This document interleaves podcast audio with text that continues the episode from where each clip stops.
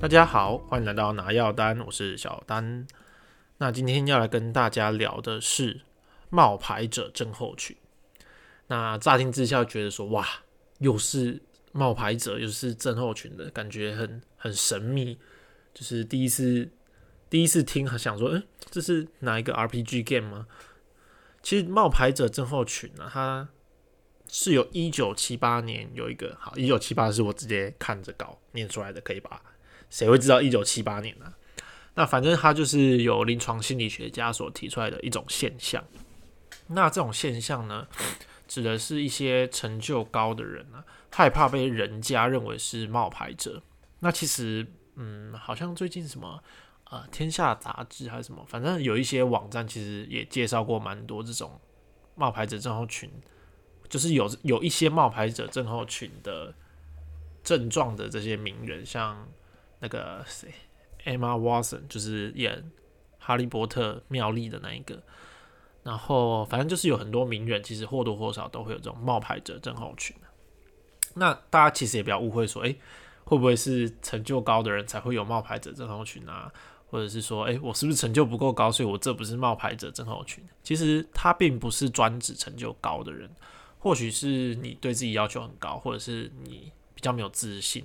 这种类型其实有时候也会也会跟这个冒牌者症候群有一点 mix 到了，我觉得，因为毕竟心理学上的东西并不是概一而论，就说，哎哎，你是冒牌者哦，那那你就不是自卑的人，不是不是，其实心理学不是，我觉得人的心理没有这么简单，就是可以一分为二说啊，你就是某某类，你就是 A 类，你就是 B 类，我就是 C 类这样，所以其实不用刻意去区分了，只要只要知道说你有可能有这个症状。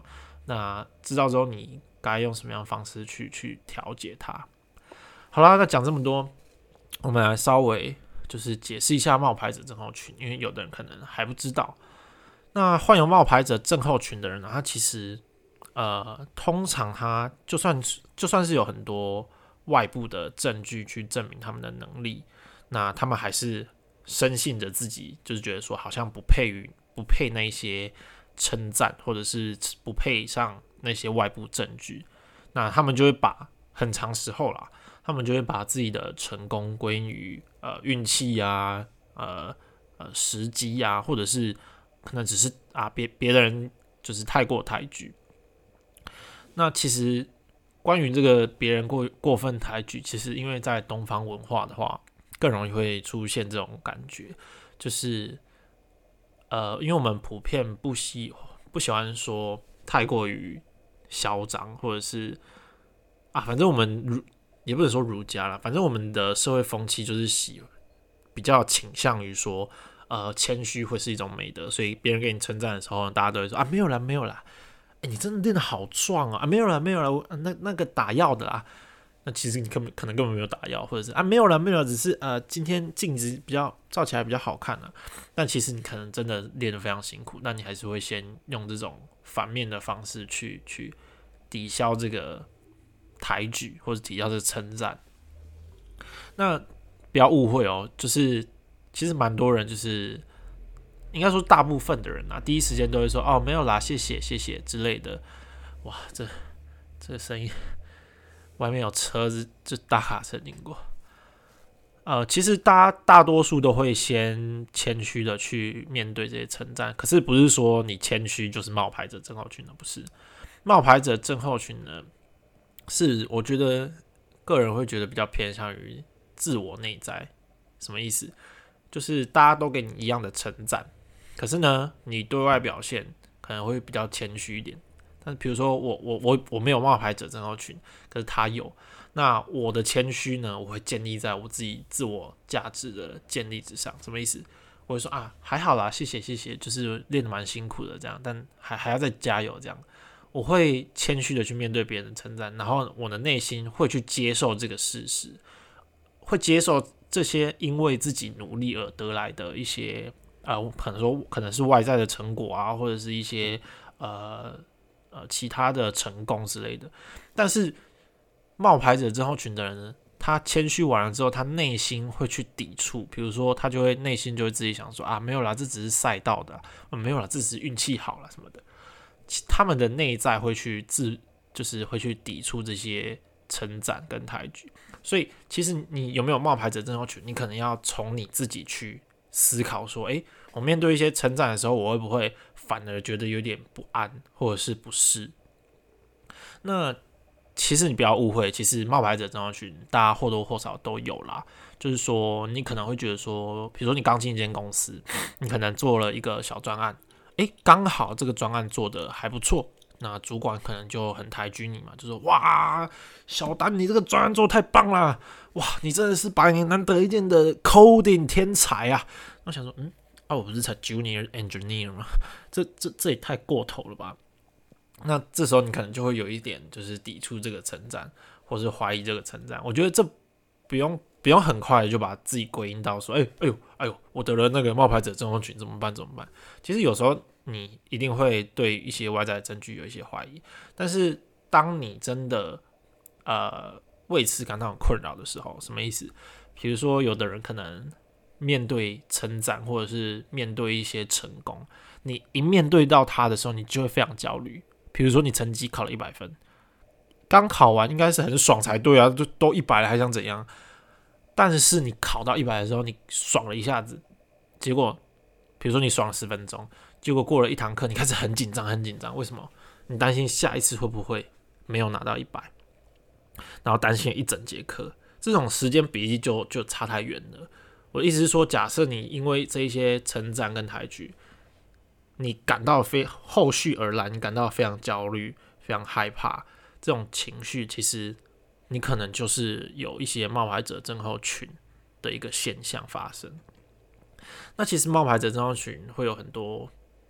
因素啦，比如说你可能，呃，小时候父母，比如说你可能很高兴，冲到爸爸妈妈面前说：“哇，我考一百！”就你爸妈去恐吓你，就说：“哎，爽什么爽？你做人不可以这样，不能太……爸妈应该不会说爽什么爽，怎么这么开心？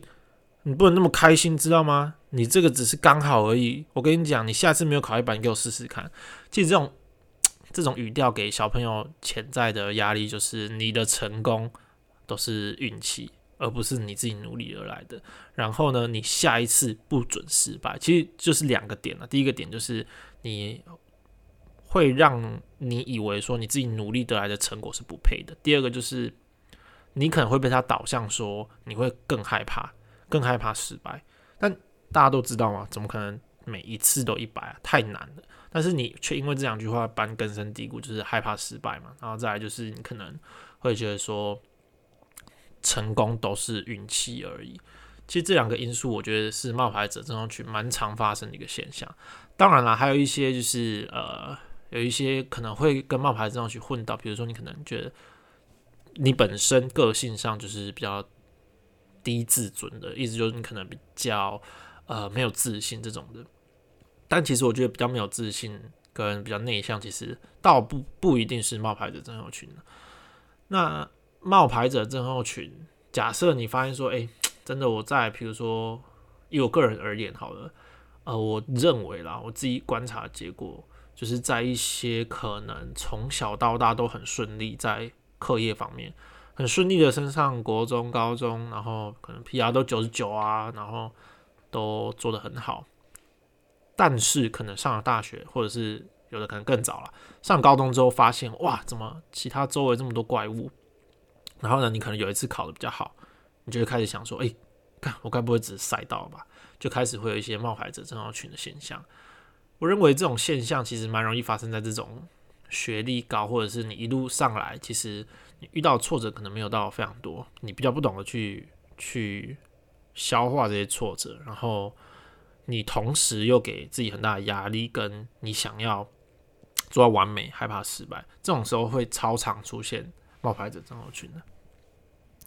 那冒牌者症候群，你就一开始觉得说，哇天哪，或者是断考可能考不错，那我下一次怎么办？那我下下一次怎么办？那我那我考大学怎么办？就是长久下来，第一个你不知道怎么样调节，就是挫折，然后再来就是你会变得说，毕竟你升学嘛，就是呃差个一两分，可能就会有落差，所以变成说你必须要让自己处在这种。高强度的竞争，然后有一点完美主义过头的感觉，这种其实都蛮容易会让你有一些冒牌者症候群的一个现象产生。但我觉得其实当然，呃，这种事情是蛮一体两面的，就是你可能在这种环境下的淬炼过后，你变得很强，呃，你可能会变得非常厉害。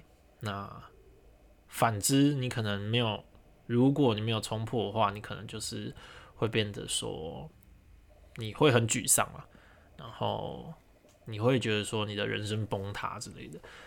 那我觉得你其实，哎，我觉得这有点像是台湾教育的弊病吧，就是大家就是自由生嘛，一路升上来，然后都都没有接收到其他的东西，所以你的人生的唯一成就就是你的课业。当你课业不太、不太、不太、不太像、不再像以前那么顺利的时候，你很容易你就崩溃。好，不管回来，我们真正冒牌者郑浩群。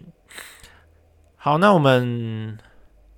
今天主要是来讲冒牌者症候群，你要怎么样去处理了？冒牌者症候群，其实真正真正的心魔就是会有一些恐惧失败的心理，所以你有这个恐惧失败的心理，你才会让表现好的时候，你就会刻意贬低自己。为什么？因为你下次表现不好的时候，你就会觉得说啊，这是正常的，这是一种自我心理安慰嘛。那第二个就是你可能会在成功的时候归因于运气。为什么一样的心理的，一样的心理暗示啦？因为运气不是长久的嘛，所以你下次如果没有成功呢，啊，你就会归因说啊，那那上次赛道的这次没成功正常。然后第三个就是你会经不起别人成长，为什么？因为你会怕拆穿嘛，你就是想说，哎，我是假的，你会怕拆穿。那你要怎么样去突破冒牌者症候群？其实我觉得你要去思考的。因为我刚刚说过了，冒牌者症候群是比较偏向内在的东西，所以你的解方也是你要去从里面，你要从自我去证明一些东西。像我之前有读过，我不知道是哪一个，反正读过一个故事啊，就是一个大家很常听过嘛，就是创业家嘛，从零开始那种虎烂的故事。对，当然不能从零开始啊，但我觉得有些人白手起家是事实。那他一开始的环境很糟也是事实，反正那一位号称就是白手起家的创业家呢，我不是说他他是假的，他有可能是真的。那他告诉大家说他成功的方法是什么？就是他会准备一本笔记本，然后呢上面写的就是他人生成功的时刻。为什么要这样写呢？因为创业嘛，总是一波三折，在你很失落、很低潮的时候，你一定会怀疑自己。比如说你可能赔了一两百万，想说干。我是废物啊！这种一定会发生这种事情，所以他那他就会在他最失落的时候，他就拿出那本笔记本，细细的品尝他人生的成就。那他透过这个方式，就可以再次找到自己的价值。那你就可以度过这个最难的时候，可能赔好几千万啊什么的之类的。所以冒牌者症候群的解法其实跟这个很像，就是你要其实。其实你要透过你自己对自己的问答，什么叫自己跟自己的问答？就是你去思考说，呃，你自己的价值在哪里，跟你以前曾经达到过的成就在哪？那再就是你有什么样独特的优点？那你要怎么样去运用它？其实自我肯定就是有点像是在说故事啊。那说什么故事？说一个属于你自己，然后很勇猛的故事。那其实我自己的方法的话，我是会透过一些过去事迹的回顾，就其实就就跟那个笔记本是一模一样的事情了。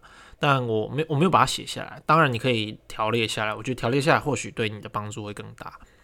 那我自己的方式就是我在呃真的很。挫折，或者是发现说哇天哪，我怎么就是有很严重冒牌者症候群的时候，我就会开始透过自我价值的探寻，比如说，呃，我可能最近 project 做不好，但是呢，我会换一个方式，我会说，诶，那我这一年来我有没有进步？不要不要针对这个 project 的成功，我只是针对我自己的 coding 的 skill 有没有进步。那如果有的话，那就是这就是对我自己的价值一个肯定了，因为我进步了。那 project 失败、成功、失败，其实有时候很难讲但是你进步了，这是事实啊，所以你自我价值就是摆在那，就是你进步了。再来就是，诶，那你进步到什么程度？你可以拿可能比如说，呃，大家学个一年拍粉的一个进度，呃，不是进度，呃，你可能学，比如说 A，比如说呃，小明学了一年拍粉，跟你学了一年拍粉，就你发现你屌打小明超多，那那这不是又证明了什么？其实你已经够强了，你只是刚好 project 做不出来，所以这就是自我。认定自我价值探寻、自我肯证的第二步了嘛？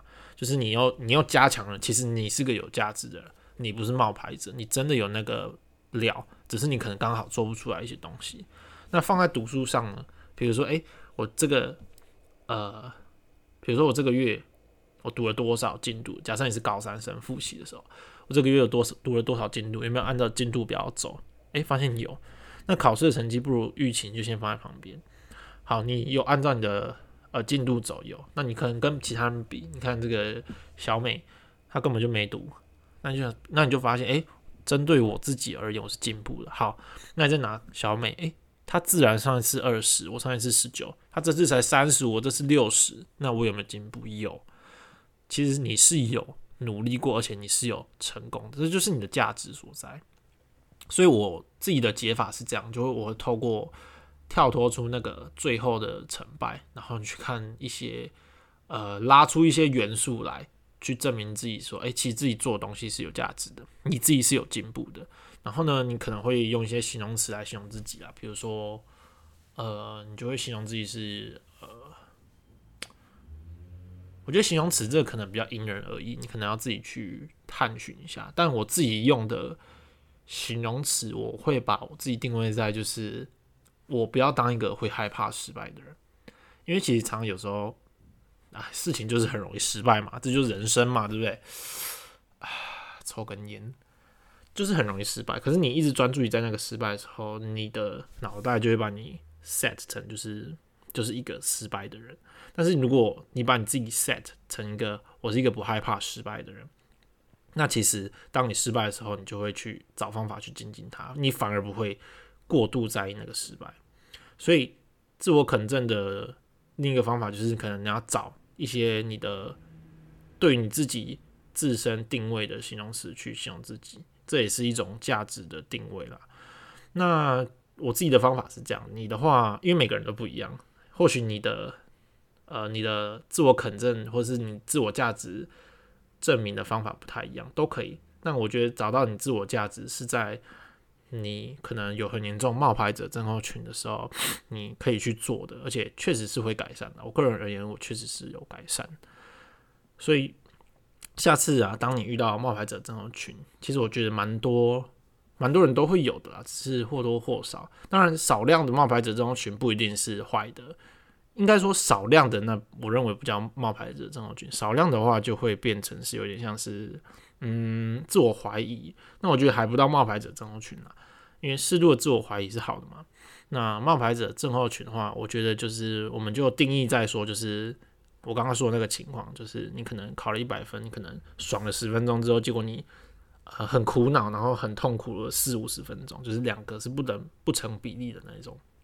我觉得这种这么严重的现象的话，就是你有必要好好去探寻你自己。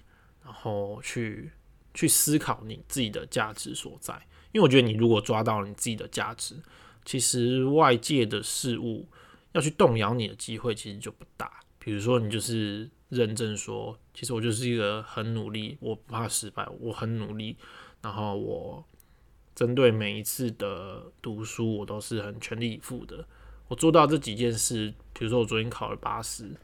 那那有什么关系？我自己的价值就摆在那啊，因为我就是一个这么努努力的人，而我实力也在，我考过一百啊，我曾经考过一百啊。